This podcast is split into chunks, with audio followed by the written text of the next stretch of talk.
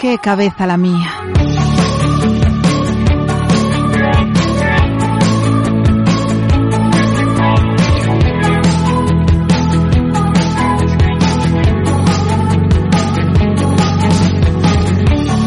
Eh, Alex, eh, bueno, estoy grabando ya, pero te quería decir una cosa. Dime. Eh, tengo el tabique desviado de la nariz. Sí, ¿verdad? No, no, no. O sea, hoy he ido al otorrino. Sí. Era algo que quería compartir con todo el mundo. Hoy Ah, o sea, esto, esto, esto quieres que esté grabado. bueno, estaba, Vale, vale, yo estaba grabando. Vale, sí, sí, sí. Vale, ya has ido al otorrino, sí. He ido al otorrino. Porque Pero- hace unos meses Hmm. me cambió la voz. Esta voz que la gente escucha ahora, tan angelical, no Sí. es la mía. Eso es muy importante. No Pero es mi tu- voz original. ¿Tu voz qué es? ¿Como la de un... Tu voz normal, la original, que es? ¿Como la de un cantante de heavy metal o qué? Eh, mi, mi voz original es mu- mucho menos nasal que esto que tengo yo ahora. Entonces, Vale. pues mi médica de cabecera pensaba que yo tenía ve- vegetaciones, porque además he empezado a roncar, cosa que yo nunca he hecho. Y de hecho, prometí destruir a la gente que, que ronca. ¿Quién y te, ha me he dado, convertido ¿quién, quién te ha dado esa información, Nacho? que eso eso no me interesa ahora mismo. Vale. La cuestión es que resulta que yo ronco, yo me he convertido en todo aquello que juré destruir y mm, y bueno, pensaba que ¿Juraste destruir a la gente que ronca? Sí. O sea, los odio a todos. yo los odio a todos. Vale, perdona. Perdona porque sí, Y- pensaron que, que- pensó que eran vegetaciones. Y me metieron dos cámaras por la nariz hoy, esta mañana. Ah, qué guay. Y me dice, señor, no son vegetaciones, es que tienes el tabique desviado. Ajá. Y nada, pues nada, me pareció que era una, una buena manera de, ¿Y ahora qué? de empezar este podcast. Pues ahora, según él, hay que operar. pero bueno, Sí. eh, sí, pero esa también es su opinión. Eh, bueno, no, o sea, me dijo que sí, eh, que era algo que debía considerar fuertemente, pero que era al fin y al cabo una decisión mía. Lo cual dije yo, pues menos mal, o sea, que no me vas a meter a la fuerza en un quirófano, cabrón. Pero no, me dijo que, que, bueno, que me lo recomendaba. Pero bueno, nada, eso. Si os ha cambiado la voz últimamente, mirad que no os hayáis roto un tabique o algo así. Y vas a, a salir en uno de los episodios, de repente vas a aparecer con la nariz de Michael Jackson, ¿no? Una naricita así fina. Es que yo estaba pensando que si al final me opero, voy a quedar con, con las vendas estas que te ponen así blancas, tal. Pues ahí tenemos que grabar un podcast. Oh, ahí hay que grabarlo. Yo quiero grabar un podcast con la cara vendada. Y, y- y esto te, te han dicho, es decir, ¿tienes el tabique desviado porque sí? ¿Porque lo traes de serie? ¿O, o te has dado un golpe en algún momento de tu vida que te ha producido esa desviación? Es que aquí, a ver, yo ya siempre fui un poco desviado, las cosas como son. Pero, pero, eh, lo, lo más curioso es que aquí vino el segundo palo del día. Porque esto ocurrió a las nueve y media de la mañana y si el primer palo era que me, que tenía el tabique desviado, el segundo fue que me dijo, ojo a la frase, me dijo, es que estás creciendo. Entonces, pudiste tenerlo así desde que naciste y ahora estás creciendo. Entonces, y yo con 24 años, en plan, ¿de verdad estoy creciendo? O sea, muchísimas gracias. O- ojalá me creciese otra cosa que no fuese la nariz. Pero ahí estaba, ¿eh? Nada, pues que tengo el tabique desviado de nacimiento. Hombre, o me di un golpe considerable en un momento. Porque hay otras opciones, pero que ya adelanto que no, que no es el caso. O sea, Ya. no.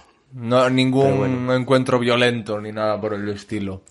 Vale, y, y, o sea, y tú le dices, con 24 años sigo creciendo. Él te dice que sí, que efectivamente, que sigues creciendo. Me dijo, sí, es la edad.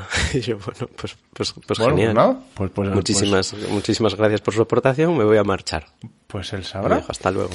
Y, y estás sopesando la posibilidad de operarte o, o ya está decidido que te vas a operar, puesto que ya has dejado claro que eres una persona que odia y que le gustaría exterminar a, toda aquel, a todo aquel ser humano que ronque. A ver, yo ahora estoy pidiendo consejo. Estoy haciendo lo que se debe hacer en estos casos, que es entrar en Google y preguntar en forocoches Eso es. realmente si la gente me y Yahoo respuestas si la gente me recomienda operarme el tabique. No a ver estoy preguntando a médicos y, y amiguis y bueno por ahora me recomiendan que sí que no lo deje pasar me han dicho. Pero bueno yo mm, como me gusta dejar pasar las cosas, ahora mismo está metida como en, está como en una de las 10.000 pestañas que tengo abiertas Ya. ahora en Google Chrome. Pues Sí. está ahí. Así que Vale. no, no me raya. Pues muy atento a, a lo que te digan los amiguis, ¿vale? Si alguien que nos escucha es Muy experto en tabiques, que, que nos avise. Pero no veníamos aquí a hablar de mi tabique. No, no, no, no, pero Es que bueno, te ya... empeñas en hablar de mi nariz. Ya, es que he sido yo que te he dicho, ¿tu nariz qué tal? Dime, ¿qué tal la nariz, Nacho? ¿Ha pasado algo últimamente en tu nariz que merezca la pena ser contado y se ha dado la casualidad de que sí?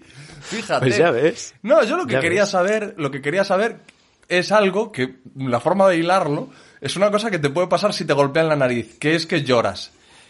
Es una cosa que te puede pasar si te emociona eh, algo que ves en una película, que es que lloras. Es algo que te puede pasar si te duele algo, como a mí cuando me hacen las cejas, que lloro. Esto es completamente, esto es completamente verídico. Tengo el umbral del dolor en las cejas bajísimo, no entiendo por qué.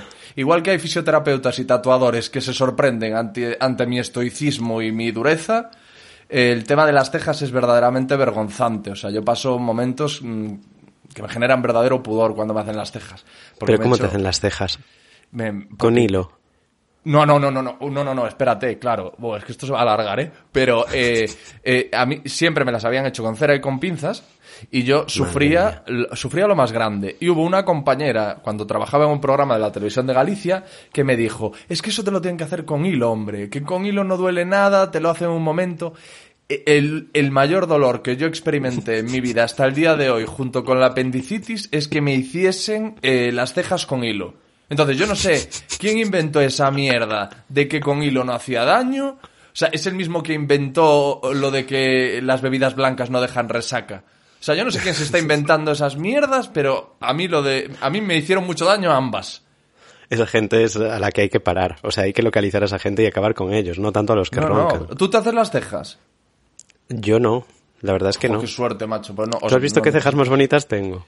Sí, sí, sí, es verdad, es verdad. Pues sí, pues No, yo no tengo, pues yo, yo tengo unos cejorros que vamos, o sea, eso hay que, hay que hacer desbroce.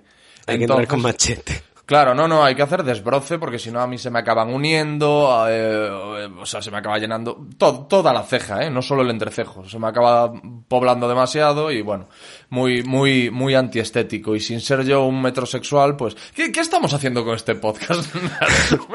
Bueno, pues mira, ¿a toda- ¿Dónde estamos yendo? La gente ha de saber que, que estas son cosas que pasan. O sea, si te quieres tomar un café con nosotros y hablar de lo que vamos a hablar, que tiene mucho cerebro de por medio, pues te tienes que comer un poquito de, de mi nariz y de tus cejas. Madre mía, es que, es que veníamos a hablar del llanto. Veníamos a hablar del llanto. Hay, hay alguien llorando escuchando esto ahora mismo. Y- y se estará y preguntando qué le pasa. claro, y con que- razón. Está, que qué le pasa. Pero bueno, lo que dijiste antes, es importante decir que, que, que no es lo mismo llorar de un golpe Claro. en la cara que de un golpe en el corazón. Eso es. Me- y ahora me voy a marchar. No. Eh, Que hay lágrimas que son reflejas. Son un, un reflejo del, del ojo. Y bueno, esto lo sabemos todos. Cuando se te mete algo en el ojo o... o- También. bueno, hay lágrimas que son reflejas. Pero los mecanismos que llevan a esas lágrimas reflejas son totalmente distintos. Bueno, totalmente. Pero parcialmente distintos. definir lágrimas reflejas. Lágrima refleja sería la que se da en el ojo como respuesta a una secreción de una glándula, que es la glándula lacrimal, ante un determinado estímulo, eh, que puede ser de muchos tipos. Por ejemplo, si... Pero entonces esas, esas son todas las lágrimas. Sí, pero luego está el llanto emocional y las lágrimas emocionales. Hay. Vale. estímulos de tipo emocional y la lágrima ella es distinta y lo que te pasa en el cerebro es distinto. Porque Vale. al ser un reflejo unas y otras obedecer algo más complejo, más Vale. psicológico, los mecanismos son distintos. Vale, entonces las lágrimas reflejas. Bueno, las lágrimas reflejas en realidad no nos importan mucho para hoy, yo creo. Vale. Porque nosotros lo que queremos saber es... Muy bien, pues me voy, a, me voy. ¿Sabes? O sea, cojo, me levanto y me voy. Y ya hablas tú de lo que, de lo que te salga del rabo. Yo cojo y me piro de aquí. O sea, me cojo la silla y ya está, tío. No, no, a ver, las lágrimas reflejas son unas. Eso, son unas, vale. Son pues, unas. y vamos Son a hablar de las otras. tipo.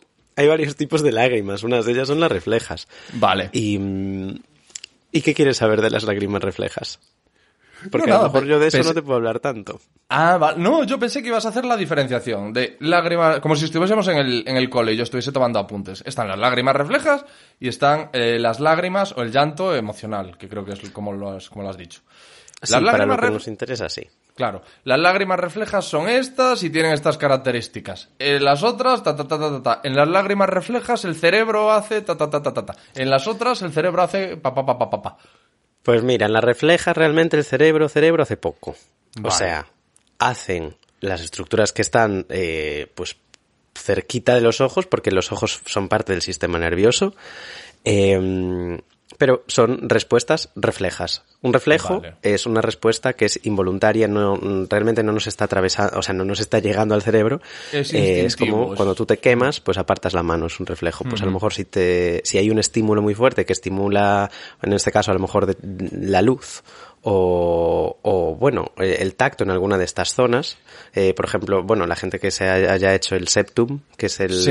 el- como el aro este que se pone en, en- I- en Internasal, sí. internasal, esa gente sabe lo que es una lágrima refleja. También podría Claro. ser de dolor, pero sabe lo que es una lágrima refleja. Las emocionales son las que se dan pues ante determinado tipo de emociones. Y esas sí que ya tienen eh, una base cerebral que es más, mucho más clara. ¿Te, te puedo hacer otra pregunta sobre las lágrimas reflejas? Venga, sí, vamos a forzar. Vale, eh, las eh, lágrimas reflejas tienen una mm, practicidad, tienen un objetivo, entiendo yo. Eh, Por ejemplo, lágrimas reflejas si se te mete algo en el ojo. Eh, y, entiendo que, y entiendo que ahí la lágrima entra en acción para intentar limpiar el ojo. A ver, es que si nos metemos de, de- de lleno aquí, podríamos hablar de lágrimas basales, porque hay, hay algunas que están destinadas a lubricar el ojo. O sea, hay, hay, Vale. hay tipos. Para esto, a lo mejor es un oftalmólogo, yo creo. Vale. Que, que viniese a explicárnoslo. Pero Muy sí, bien. eso sería un ejemplo. Eso Vale. sería un ejemplo. Vale, muy bien, bueno, pues vámonos al, va- vámonos al llanto emocional. Venga. Es que yo quiero llorar, Alex. Es que yo te lanzo Vale, vale. pistas y tú no entiendes que yo quiero Vale. llorar. Vale, vale, bueno, pues, pues cuéntame. No, pregunta tú. Vale, vale. Entonces, ahora es, eh, ya hemos eh, definido muy por encima las lágrimas reflejas. Ahora nos vamos a meter en el llanto emocional. ¿Qué es Claro. lo que nos pasa? ¿Qué es lo que se activa? ¿Por qué hay ciertas situaciones que nos emocionan? Y, O sea, que nos producen llanto. Además, emociones muy diferentes. Porque no es que haya una emoción que te hace llorar. No es una emoción bonita, que ves una escena bonita, sino que puedes llorar ante una injusticia, eh, eh, etcétera. Entonces, ¿por qué pasa esto y cómo? Pues mira, eso es una, o sea, es una cuestión súper interesante, la verdad. Y eso que has dicho, de que realmente hay muchas emociones que nos pueden llevar al llanto, es también muy importante. Porque generalmente la creencia, cuando vemos a alguien llorar, la primera emoción que se te viene a la cabeza, ¿cuál es? Que esa persona está mal. Que está mal, que está Mm. triste. Sufriendo. Sí. Está ahí, pues, un poco de capa caída, pero se puede llorar de ira, como dices tú, de injusticia, se puede llorar incluso por apreciaciones estéticas, por la belleza, eh, se puede llorar de de felicidad, un estendalazo, claro, eh, llorar de, de risa, llorar de felicidad, eh, ante cosas súper abstractas como la valentía, Mm. como el sacrificio. eh, yo el otro día lloré viendo una peli y era pues una escena simplemente bonita. Y esto, pues habrá mucha gente que, que dirá, vale, pues es estético y, y se reconocerá, se reconocerá en ello. Pero el tema del llanto, como tal, en- es una cosa que nos raya a ti y a mí ahora, porque así somos, pero esto ya le rayó en 1872 a Darwin, que Darwin era muy friki de las emociones y una de las cosas que dijo era, mm, vale, o sea, claramente llorar está relacionado con el sufrimiento y con el estrés, pero ¿qué función ha tenido? Porque Darwin proponía que mm, las emociones que tenemos las tenemos y las conservamos porque a lo largo de nuestra especie han cumplido una determinada función, porque si no, no las habríamos tenido. Y, y porque además es independiente de, de la cultura y el contexto. O sea, te vayas al país que vayas, está, hay lágrimas de felicidad, lágrimas de tristeza, igual que la gente cuando está fe- feliz sonríe. O sea, es como algo que traemos de serie.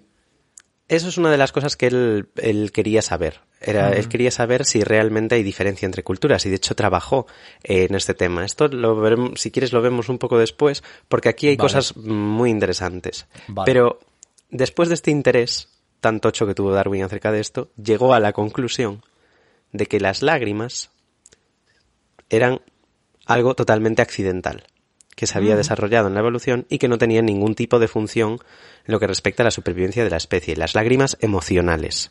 Sí. Dijo, de hecho él decía del mismo modo que las lágrimas reflejas, miau, miau, miau, miau, miau, dijo las lágrimas emocionales, pues están ahí, no sabemos muy bien para qué y lo más probable es que hayan sido un accidente, un, un subproducto de la Epi- evolución Epifenómeno. Sí. un epifenómeno. Y luego, pues hubo gente que dijo, vamos, vamos a ver si esto es cierto. Y, y bueno, aquí la gente se puso a investigar. Y la- actualmente lo que se propone que, que hacen las lágrimas emocionales, la razón por las cuales las hemos desarrollado, que tenemos que decir que somos el único animal que echa agua por los ojos ante una respuesta emocional. Somos también, eh, o sea, porque el, el llanto existe en otras especies animales, pero en forma de vocalizaciones. Son eh, sonidos, vocalizaciones, aunque, bueno, sí, sonidos y vocalizaciones. Pero los seres humanos somos los únicos que, unidas a estas vocalizaciones, echamos lágrimas por los Sí. ojos. Sí. Entonces hay gente que dice, entonces es que esto tuvo que servir para algo que era puramente humano, eh, o desde luego que define a los seres humanos. Y la gente, pues empezó a investigar, empezó a proponer teorías, y actualmente la que se propone, que es la, pues la teoría más aceptada, es que las lágrimas son un mecanismo que hemos desarrollado los seres humanos para inducir conductas de apoyo por parte de la gente que nos rodea. Ya. ¿Cómo te Como, quedas? como un generador de empatía. un generador de empatía. Vale. Tal cual. Es, eh, se propone que tienen efectos también sobre uno mismo, de que llorar te hace bien, pero sobre todo se habla de que las lágrimas realmente es algo que, un estímulo que señaliza a la persona o a las personas con las que estamos eh, interactuando que nosotros podemos necesitar ayuda. Porque a veces no es tan adaptativo para sobrevivir que tú te enfrentes a un problema como conseguir que haya gente que se enfrente Claro. contigo al problema o que se enfrente al problema por ti. Sí. Entonces las lágrimas, pues se propone que esa es la función que tienen. Vale. Eh, claro, porque para la supervivencia el, el- el Homo sapiens pues necesitó de la colaboración. Entonces uno de los mecanismos para obtener la colaboración y para organizarse era este llanto, entiendo yo. Vale. Sí, sí. Pero Exacto. Y eh, claro, eso es cuando la situación es eh, negativa. Y entonces necesitas, pues, pues eso, que, que, que los de a tu, la, la gente de tu entorno se dé cuenta de que necesitas ayuda. Pero, por ejemplo, cuando lloras de felicidad, Pues ahí, en ese caso, eh, de lo que se habla es que no es tanto por cuestiones negativas, porque tú puedes necesitar apoyo no solo por algo negativo o desagradable que te haya pasado, tú puedes necesitar compañía simplemente ante algo incluso bueno. Entonces la- no se habla tanto de que sea por algo negativo, sino de que se habla de emociones poco manejables o que Ya. te pueden llegar a desbordar. Y esto puede ocurrir con la euforia y puede llegar a ocurrir eh, pues cuando algo realmente te conmueve. El hecho de, de conmoverse sí que se describe como una emoción que es propiamente humana en ese sentido. No es como el miedo, que podemos reconocerlo también en otras especies. El hecho de estar conmovido por una determinada situación o por una acción eh, no es negativo. Y sin embargo, puede, puede ser algo que a ti te desborde en ese momento. Y de hecho, el tema de llorar es, es, es curioso porque en muchas investigaciones se asocia a la sensación de dejar ir. O sea, el afrontamiento que tú puedes tener ante una determinada situación puede ser un afrontamiento activo o puede ser un afrontamiento más de tipo pasivo, en el cual tú te estás rindiendo a tu emoción, estás experimentando tu emoción, que en ese momento te está desbordando. Pues con eso es con lo que se re- mm, relacionan las lágrimas. y estás como, como purgándote de ese sentimiento. Estás No. sintiendo. Ya. Que a mí eso me parece precioso. o sea, No, de es verdad, muy- me parece es- precioso.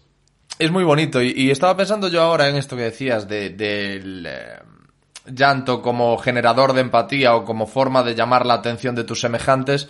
yo creo que esto se ejemplifica perfectamente en los bebés. Porque en los bebés es la forma más primaria de llanto, que es si el niño llora, eso porque necesita comida, o porque necesita que lo acunen, o porque necesita algo de la madre. Es su forma de, de pedir. Efectivamente. Y de hecho, eh, ¿te acuerdas lo que te decía antes de las vocalizaciones, no? Sí. Que sí. por un lado están las vocalizaciones y por otro lado está el llanto. El llanto, o sea, el llanto es una movida. Es que ya era, estábamos tardando con esto. Pero el llanto, realmente todo es una movida, pero el llanto más. Y la, y la investigación en el llanto también es una movida, porque el llanto puedes fijarte en las lágrimas, te puedes fijar en, en, en qué ocurren los músculos de, de la cara, eh, te puedes fijar en la fenomenología del llanto que está Sí. sintiendo la persona que está llorando, o te puedes fijar en las vocalizaciones. Entonces, cada investigación tiene que tener todo esto en cuenta para poder estudiarlo. El tema de los niños, por ejemplo, se cree que es eh, mucho más parecido al llanto de los eh, bueno, al llanto, sí, de los animales. Es decir, el llanto de los niños es, incluye, o sea, de los niños recién nacidos, tiene muchas más vocalizaciones, es mucho más sonoro que el llanto de los adultos. A medida que vamos envejeciendo, la vocalización del llanto va disminuyendo y ganan más protagonismo las lágrimas. Sí. Obviamente podemos sollozar y todo el mundo conoce esa sensación y el sonido es un, es un sonido característico escuchar a alguien, a alguien llorar. Pero esa vocalización es más propia de recién nacidos, de niños, eh, y pues se, se, algunas investigaciones dicen que con eso, con el paso de la edad, van ganando más protagonismo las, las lágrimas. Pero justo que en los niños sea la vocalización es porque es una llamada, una Claro. alerta a otra persona. E, e- e imagino que por eso el llanto del bebé es tan agudo y está a unas frecuencias que yo creo que un ser humano adulto no puede producir, ¿no? Porque eh, lo- lo- a lo mejor es una tontería, pero yo te lo estoy diciendo en serio. Porque si tú puedes escuchar a un bebé llorar a mucha distancia. A mucha, mucha distancia. Y yo entiendo que eso será también precisamente por la... Por la... Digo, estos son todo teorías que yo lanzo, ¿eh? De- pero si el bebé, por lo que sea, su familia se separa de él por cualquier cosa, por una amenaza o lo que sea, pues para que él consiga llegar, recorrer esa, esa distancia con, sus, con su vocalización, como tú has dicho, para poder avisar a sus, a sus padres. Porque es lo que te digo, o sea, el- eh, en un bloque hay un bebé llorando y se escucha en todos los pisos. Sí, sí. Yo ahí la verdad es que como teoría me parece interesante y me tiene sentido, pero la verdad no te podría decir. Yo estoy, aquí, podría yo decir estoy nada. aquí para eso, para lanzar cosas al aire y que algún antropólogo se lleve las manos a la cabeza. Vale, claro, estoy- claro. Pero, Si alguien sabe la respuesta, que nos la deje, que nos Y- la envíe si- por Instagram. Y sí te puedo preguntar, que es una cosa que a mí me genera mucha curiosidad, por qué algunos, como tú o como, o como yo, somos más susceptibles de caer en el llanto emocional y en cambio, en cambio hay otras personas que, por ejemplo, dicen yo no lloro viendo películas. Yo puedo ver películas y no lloro. Yo no... Gente que es más difícil que se conmueva. Bueno, realmente aquí de lo que se habla son de rasgos de personalidad y de tendencias. Pero bueno, meterse a hablar de personalidad es algo tan, tan sumamente amplio y en función de la escala o de cómo se haya medido tendríamos que hablar de ciertos rasgos o de otros. Pero hay otros, hay ciertos rasgos de personalidad que se relacionan con la apreciación de, bueno, en este caso se podría relacionar con la apreciación de la belleza, eh, la apertura de la experiencia, eh, la ansiedad, también Sí. se relaciona mucho con, con el llanto. Un llanto fácil ante determinadas circunstancias se cree que, bueno, que se relaciona con, con ciertos rasgos más ansiosos. Eh, es algo muy amplio, pero forma parte de, forma parte realmente no solamente de cómo somos, sino de dónde estamos, porque el contexto en el que nos movamos es súper importante a la hora de, eh, tú puedes tener esa sensibilidad para llorar, o puedes tener esa tendencia a llorar, pero el contexto en el que tú estés va a modular la frecuencia con la que tú lloras, o con la que tú lloras delante de la gente, o con la que tú contestas en una investigación que lloras. ¿Me explico? Por Sí. ejemplo, en África, eh, bueno, en África, aquí acabo de decir en África, como si África fuese una dirección con un código postal, no. Sí. Hay lugares eh, en determinadas culturas en las que se practicaba la circuncisión, perdón, a, a, a los chicos en una determinada edad, cuando llegan a una determinada edad, el llanto en esas determinadas culturas y en esas personas en ese momento, que eso pues es para llorar, no, no, se, no se permite. Esas personas eh, el- el- probablemente quisieran llorar, pero el, el no llorar está visto como una señal ahí de, bueno, de, de firmeza, un poco más de, bueno, más Bueno, es un poco como un ritual tribal, ¿no? Como aguantar en según qué bandas que te den una paliza. Exacto. Pues y mientras que, o sea, mientras que no llorar en un duelo se puede ver como una señal total de, de frialdad. De, de falta de respeto. Exacto. O sea, una viuda, eh, ahora ya a lo mejor no tanto, pero hace años, una viuda que no hubiese guardado ese luto, que a lo mejor no se le hubiese visto públicamente dolida, pues Bueno, a- las- a- a- hubiese inspirado otras cosas. Aún ahora, desgraciadamente, podemos ver eh, juicios mediáticos en los que se evalúa hasta qué punto esta persona muestra suficiente dolor por la pérdida de un ser querido, lo cual es aberrante que se haga, porque cada persona es un mundo, e igual que tú y yo, pues lo mostramos, somos más transparentes en ese sentido, pues hay gente que, pues que la procesión va por dentro. Entonces, Total. bueno, pero, pero sabes que eso se hace. O sea, bueno, es que hay, hay incluso programas en los que se analiza, se pone una foto de la persona, se dice, fíjate aquí como los ojos no, no se Los están moviendo, eso es porque no estás sintiendo no sé qué. Y me parece que, o sea, eh, meterse en juzgar eh, los sentimientos y las emociones de personas y sobre todo después de tragedias me parece de verdad grave de cojones. Pero bueno. Ya, y ahí van los clics, ¿eh? Van los clics. claro, nos ha jodido, por eso se hace. Por Sí, sí, hace. total. ¿Tú, tú dirías que a ti te... Tú lloras mucho. A ti te Yo- mola llorar. Sí, no, no me gusta. bueno, no es lo mismo, no es la misma Claro, pregunta. claro, claro, claro, claro. No, no, no me gusta, pero, pero lloro mucho. Lloro mucho. Lloro mucho y lloro mucho por. eh, lloro mucho sobre todo por viendo, viendo cine, por ejemplo. Lloro, lloro porque me conmuevo esto. Mira, es una cosa que, que he dicho más de una ocasión en privado, pero no- creo que nunca la he dicho así. Yo lloro, yo lloro viendo eh, un, un baile que hizo. ¿Tú sabes quién es Maddie Ziegler? Maddie, Zieg- Maddie Ziegler es la bailarina eh, de los videoclips de Sia. Que era una Ah. niña en los videoclips de Sia y ahora ya es. La sobrina ya- de Sia, es- de hecho. Ah, es la sobrina, no lo sabía. Ahora Creo ya es, sí. bueno, Ah, bueno, igual. Igual, igual te la has sacado de la... Es que, ojito aquí al dato, ojito aquí al dato, pero Ruth Lorenzo fue a Tu cara me suena y Ah. recreó el videoclip de Sia y yo juraría que la- a la que llevó era su sobrina. Entonces realmente no es la sobrina de Sia, a lo mejor es la sobrina de Ruth, De Ruth Lorenzo. Lorenzo. A la cual le mandamos un beso desde aquí y otro Vale. para Sia, que nos está escuchando, que me mandó un mensaje el otro día. Me dijo, me Sí. encanta vuestro programa. Vuestro podcast, sí. Que Y- que vas al mío. Me dijo, de hecho, bueno, luego te digo lo que me dijo Sia, pero bueno. Vale. Y, pero sí, continúa, la bailarina de No, Sia. eh, digo, por si les interesa, por si le ya, por, por si le despierta curiosidad a la gente, hay un, un baile que hace ella con, con otra, con otra bailarina que, creo que recordar que se llama Ashley, no recuerdo el apellido, en una actuación en vivo en un programa estadounidense en el que Sia canta como hace habitualmente de espaldas, si es que es Sia, porque como es una persona de espaldas puede ser Sia o, puede ser tú con una peluca. Y, ahí hacen un baile esta- estas dos chicas y yo me emociono viendo ese baile, por ejemplo. Y te, te cuento esto porque mm, no me sorprende emocionarme con las películas, pero me sorprendió el día que me, que me vi a mí mismo, me sorprendí a mí mismo eh, soltando la lagrimilla viendo, viendo este baile. Y otra cosa con la que lloro habitualmente y también me llama la atención en las películas es con los, eh, las escenas paternofiliales. Es una cosa que me- a mí me toca alguna tecla especial. ¿Alguna cual- concreta? ¿Se te viene a la cabeza?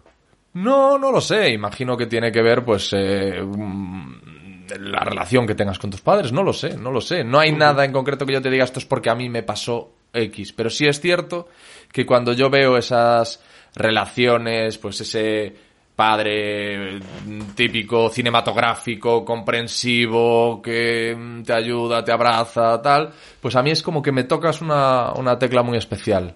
Igual que a otras personas que les pasa pues con, con más con relaciones románticas o con encuentros románticos y a mí no tanto. A mí me pasa con relaciones paternofiliales. Esto es una cosa que dejo aquí, es un datito muy interesante. ¿A ti qué es lo que te emociona, Nacho? A mí todo. Yo es que, o sea, mm, o sea, en realidad me emociono con muchísima, muchísima facilidad, Facilidad. y eh, hay que decir que, y esto, o sea, lo digo a lo mejor un poco para darme yo a mí una explicación o para justificarme, pero, pero puede ser. Pero que hay que llorar más con gente. Porque si vemos que las lágrimas están pa, mm, las tenemos para eso, hay que llorar más con gente, tenemos que llorar más con amigos, del mismo modo que nos reímos en público y vas por... O sea, si estás tomando algo con unos amigos y todo el mundo se está riendo, nos parece una escena súper normal.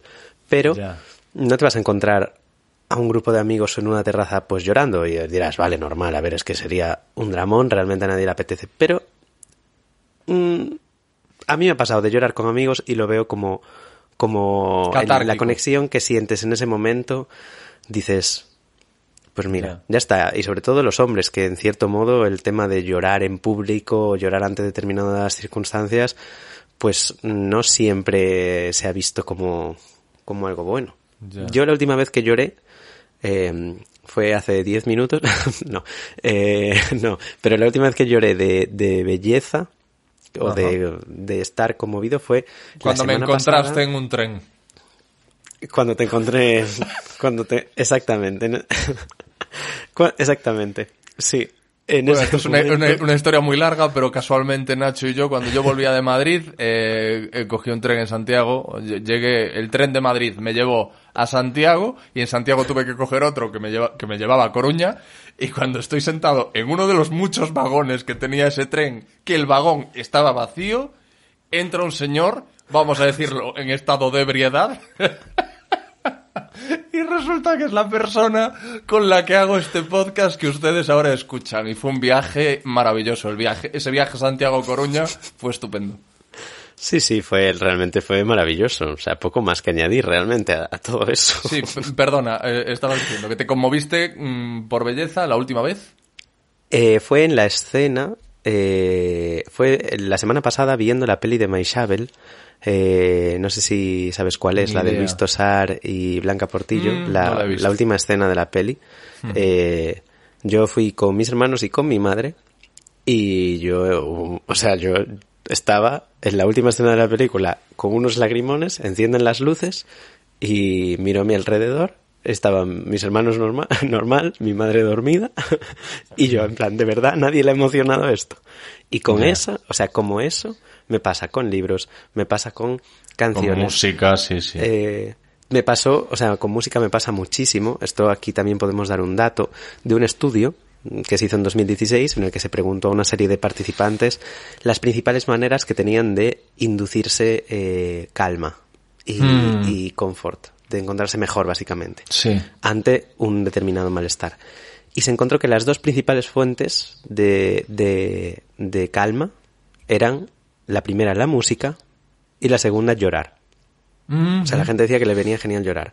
Y con respecto a esto, a mí me pasó, me pasa con determinadas canciones en determinadas épocas que no, o sea, las escucho y no las puedo escuchar eh, sin llorar. Me pasó, por Ya. ejemplo, la, la de esta época está siendo, si no la has escuchado, te recomiendo que la escuches, la de eh, Sansa de Zahara y Taylor Ajá. también de Zahara. Esas dos canciones. Qué tía más maja, ahora mismo. tío. Adoro a esa chica. O sea, la adoro. desde- El día, el día que yo hablé con Zahara, en lo que tú digas, por cierto, oyentes de este podcast, que sepáis que tengo otro que hago yo. Ahí, ahí, ahí no está el bueno de los dos, no está Nacho, estoy yo solo. eh, pero siempre viene un protagonista interesante, se llama Lo que tú digas, y uno de los episodios lo protagonizó Zahara. Y yo, el día que grabé con Zahara, no estaba bien. No me encontraba bien, mentalmente hablando, anímicamente hablando.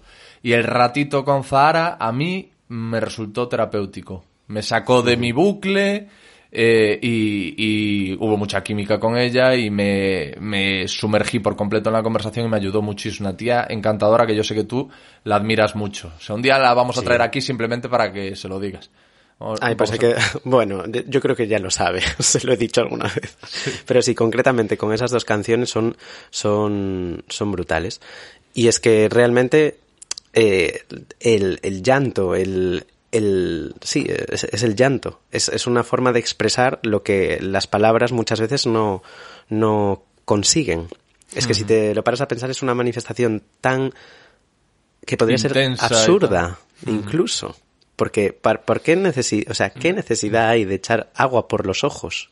Ya. Pero la cara es lo primero que vemos, o sea, Claro. es una información que tiene una natu- naturaleza ya relevante, eh, o sea, ya es un estímulo relevante para, para el ser humano. Tenemos una zona de cerebro que se dedica exclusivamente a procesar caras. Se llama el área facial fusiforme, por si a la gente le interesa.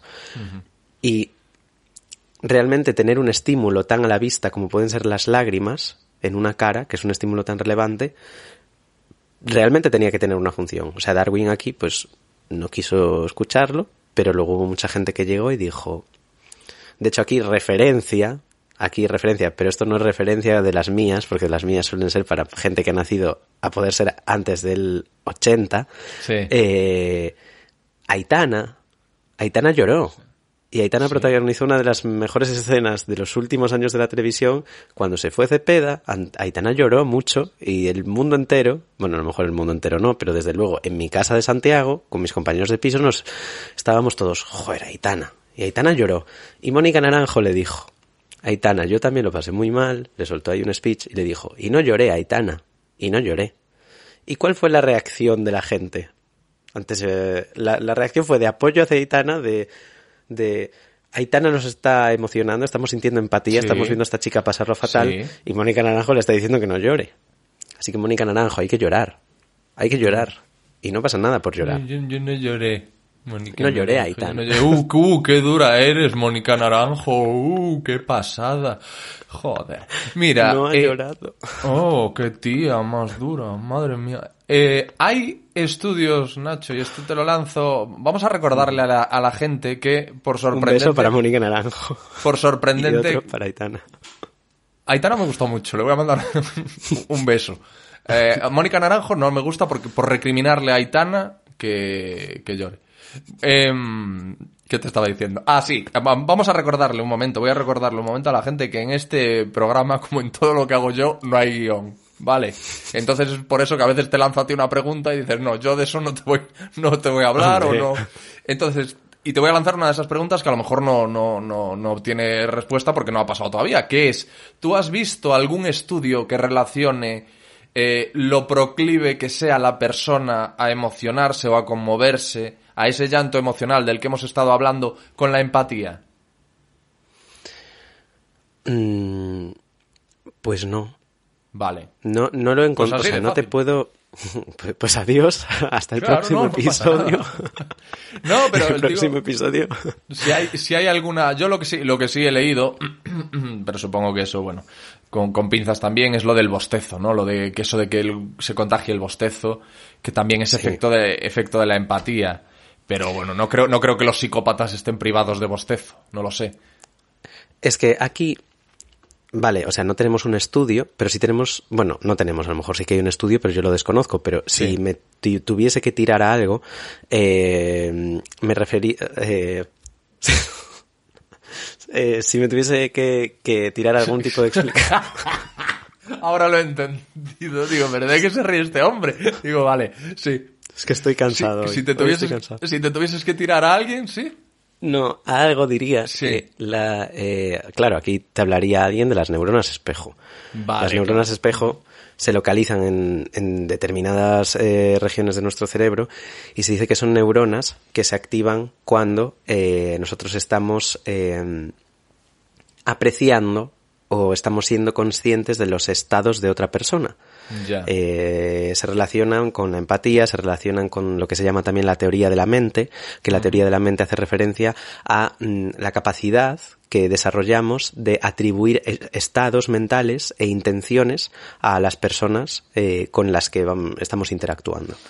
y, mm, y probablemente eh, si hiciésemos algún tipo de enlace, eh, estaríamos hablando pues de que sí, que las neuronas espejo, que son las que se creen que sustentan la empatía, eh, se podrían activar más en personas que son más proclives a emocionarse cuando ven a otras personas emocionarse. Pero esto, lo digo, yo no he leído ningún estudio de esto, esto Vale. puede que sea así.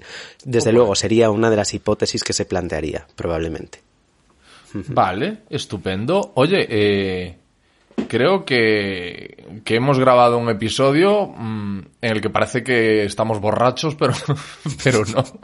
Pero prometemos que no, ¿eh? Prometemos No, que no. no. O No, sea, pero- Yo bebo en un vaso de festival, pero está lleno verdad. de agua, que es lo importante, pero siempre bebo en vasos de Es festival. verdad, yo, tam- yo también estoy con, con, mi, con mi agua. Pero me ha parecido muy interesante todo lo que hemos dicho. A mí también, la verdad. Lo único a lo mejor que podríamos decir así eh, adicional, solo por Sí, si por hay favor. algún, algún alguna friki por ahí, es que hasta donde yo sé, hay un estudio, solamente un estudio, que, ha investi- que haya investigado el llanto emocional en los seres humanos y viendo exactamente qué es lo que ocurre en el cerebro. Ajá. Que esto es relativamente sorprendente. Pero eh, básicamente hubo, pues, eh, se trata de un estudio en el que pusieron a una serie de participantes una escena de una película emotiva. Que, Ujú. bueno, vieron en qué grado conseguían provocarles el llanto y midieron la actividad de una zona determinada del cerebro que se llama la corteza prefrontal medial. Medial porque está hacia el medio y es. prefrontal porque está hacia el frente. Eso y es. vieron que a medida que iba aumentando la secreción de la lágrima, y, y- y, bueno, era como, distinguieron como tres frases, la frase, la fase prelágrima, luego la, fra- la fase de secreción de la lágrima y luego el llanto. Ajá. Vieron que a medida que se iba provocando pues eh, esa emoción, ese llanto, la actividad en esta zona, en este córtex prefrontal medial, iba alcanzando pues un pico, alcanzaba el pico con la lágrima y después se mantenía en el llanto. Y una vez el llanto acababa, se desaparecía esa activación. Aquí no se puede decir que esta sea la fuente cerebral del llanto, porque es muy difícil saber si la actividad del cerebro va justo antes de la lágrima o es la lágrima la que va al llanto, pero sí que se ha estudiado. Y de hecho, una de las críticas que tiene esto, que es, es- es interesante, es que es muy difícil saber qué ocurre en el cerebro cuando lloramos, porque el simple hecho de llorar en un contexto en el que hay más gente, como puede ser un laboratorio, va a inducir a que la persona haga como ciertos esfuerzos de, de autocontrol. Sí. Y de hecho, esta zona de la corteza prefrontal medial se relaciona con ese control cognitivo, el, con ese autocontrol. El controlar Entonces, las, las, las emociones, ¿no? Sí, controlar por- las emociones, la concentración, por ejemplo. Por eso, de, de hecho, y eh, corrígeme si me equivoco, creo que hay gente que ha desarrollado actitudes o comportamientos psicopáticos tras haber sufrido algún daño en la región prefrontal. ¿Esto es así? Eh, muy ¿O me estoy lanzando yo? Sí. Muy bien, sí, sí, sí. Y tú, ah, dale. No es exactamente en la prefrontal medial, pero sí, Sí. que eh, hay ciertos cuadros, y de hecho hay algunos, se llaman pseudopsicopatía. Eh, mm, pseudos, mm, bueno, ahí no me voy a tirar con el, con el término ahora mismo, Hmm. pero eh, sobre todo los daños a, a la región prefrontal orbitofrontal, que es la que se encuentra justo encima de los, de los, de los ojos, se relacionan con algunas cosas que se atribuyen a, eh, a, bueno, a psicopatía. Pero bueno, el concepto de psicopatía igual nos da para otro podcast totalmente, totalmente nuevo porque hay mucha, mucha discusión con, con, con la psicopatía. Pero, pero sí, efectivamente. Qué guay, qué guay. Pues, sí. O sea, qué, qué guay, no, no esto, no esto que hemos dicho, sino digo que guay como eh, conclusión al, a todo el episodio y a todo el diálogo que me ha parecido súper interesante y me lo he pasado muy bien. ¿Y sabes qué pasa normalmente? Que eh, los podcasts generan empatía. Eh, y si tú y yo nos lo pasamos bien, lo normal es que la gente que nos escucha se lo pasa bien. Si tú y yo nos reímos, lo que suele pasar es que la gente que nos escucha se ríe. Así que Qué yo en ese sentido estoy muy satisfecho y creo que, que hemos hecho Deberíamos acabar llorando entonces. bueno, eh, No. yo, no, yo no tendría problema en hacerlo, ¿eh? pero, pero, pero no puedo provocarlo.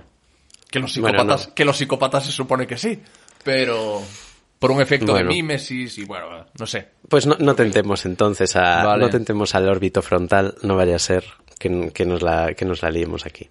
Vale, sí. oye, eh, eh, manténnos, eh, manténme a mí y a nuestra audiencia al tanto de los avances de tu tabique nasal. Eh, pues sí, os lo iré, os lo iré contando. Realmente sé que es un tema que os interesa muchísimo. Sí. Y, y, y bueno, tú también ve contándome si te vuelves a hacer las cejas, claro. Mi, idea, mi idea es mañana. ¿Mañana? Sí. O sea, Sí. este es igual es el último podcast. Eh, no, pero no, no lo vas a percibir, no se percibe prácticamente. Lo de las cejas, eh, no me... No, del no me- dolor, digo. Ah, sí, sí, sí, a lo mejor, a lo mejor me quedo en el sitio. Fíjate hasta qué punto doy el cante que yo aviso a la gente. Cuando me voy a hacer las cejas a un sitio nuevo, le digo que sepas que eh, sufro mucho, o sea, que vas a presenciar pues un, un espectáculo mm, dantesco y triste de un hombre adulto que le tocas un poquito con una pinza y se deshacen lágrimas. Pero, pero me, ha- me has cortado la progresión. Quería decirte algo más. Ah, ah, vale, sí. Que cuando, si decides que finalmente te vas a operar, creo que deberías permitir a nuestra audiencia y a mí que te asesoremos acerca de la nariz que te tienes que dejar. Realmente, yo ya tengo una decidida, Ah, sí. que es la que me corresponde, que es la de payaso.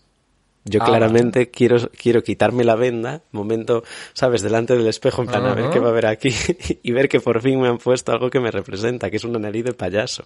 Ah, bueno, muy bien. Y luego Pero- reírte así, ja, ja, ja, cuando te vas en el espejo. Claro, pero Mm. luego podemos abrir una votación si quieres y, y lo sometemos a la audiencia, si te apetece. Bueno, muy bien. ¿Qué tal si nos vamos? Nos vamos. Yo, yo por mí nos vamos. Y le decimos a la gente que gracias por el apoyo y, y- Eso es. y que aquí nos vemos en el próximo, ¿no? Eso es. Y que, y Digo. una cosa, eh, Nacho Roura en Instagram, Alex Fidalgo en Instagram.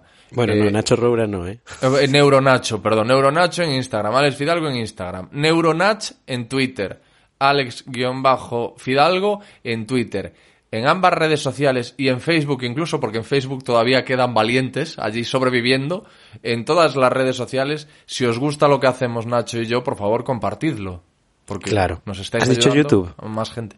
No he dicho YouTube, que estamos en YouTube, que ahí, vamos, o sea, nos, nos puedes ver las caras. ¿Qué más le puedes pedir a la vida? Y ahí probablemente te conmuevas, tengas lo que ha dicho, Claro. lo que ha definido Nacho como un estendalazo y, Claro. y entiendas de lo que hablamos cuando, cuando decimos lo de llorar por la belleza. Y no sé si has dicho el Instagram de este programa, que creo que has dicho ah, qué los cojones, claro. Eh, Que este, que este programa tiene, tiene un Instagram propio donde se cuelgan clips para que nos vean Exacto. también. Clips de algunos de los momentos más, más interesantes de las conversaciones. Es qué cabeza mía. Y Twitter también, en Twitter, qué cabeza mía. Qué cabeza mía en Instagram y en Twitter. Así que nada, eso. Todo mal. Ahí estamos. Vale, bueno, Todo- pues eso. Venga, hala, hasta luego. Oye, un, un placer, ¿eh? Un placer, un placer. Cu- cuídate. Igualmente. Chao. Ay, qué cabeza la mía. Who's got the power? When we follow the toys, it's not drugs and choice.